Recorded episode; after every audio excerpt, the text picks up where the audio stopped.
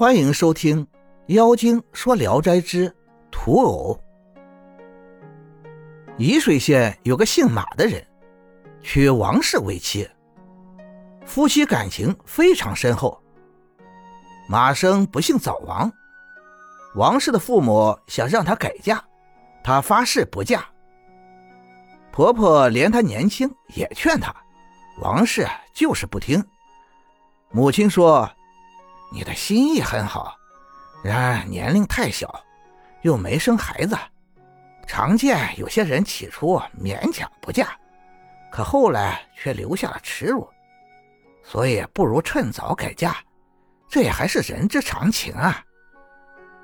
王氏脸色严肃，誓死不嫁，母亲便听任了他。王氏让泥塑匠工为丈夫塑了座土偶像。每次吃饭，都要为丈夫的塑像端献酒食，像他活着时那样。有一天夜里，王氏将要睡觉，忽然看见木偶人打了个哈欠，伸了伸懒腰走了下来。王氏心情紧张，很惊讶的看去，木偶已经猛然长得像人一样高，还真是她的丈夫。王氏害怕了，便呼唤母亲。鬼制止他说：“不要呼唤，感谢您的深情，我在阴间里心里很难过。一门中有忠贞之人，数世祖宗都有光荣。我的父亲生前有损德的地方，应该绝嗣，以致使我年纪轻轻就死去了。冥思念你苦守贞洁，所以让我回家来，再和你生一个儿子，继承宗嗣。”王氏听了也涕泪沾襟，于是两人亲好如同生时。鸡叫的时候，鬼就下床走了。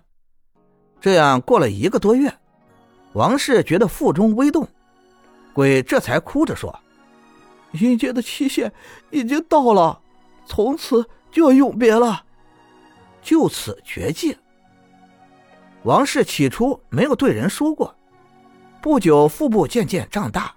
不能再隐瞒了，就偷偷的把事情的经过告诉了母亲。母亲怀疑他在说谎，然而观察王氏，又没与别人来往过，因此非常疑惑不解。到了十个月上，王氏果然生了个男孩。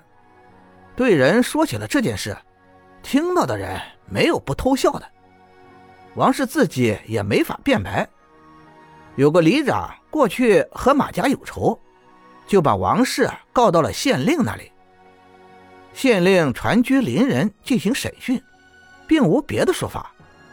县令说：“听说鬼的儿子没有影子，若有影子，就是假的。”把孩子抱到太阳下，见影子薄如轻烟，又刺破孩子手指，把血涂到马生的土偶像上。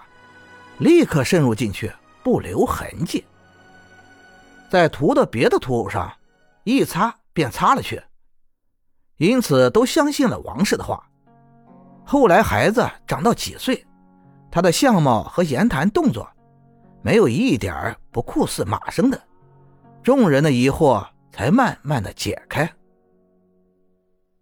感谢您的收听，您的支持是我持续创作的最大动力。如果喜欢，请关注订阅，朋友们，我们下期再见。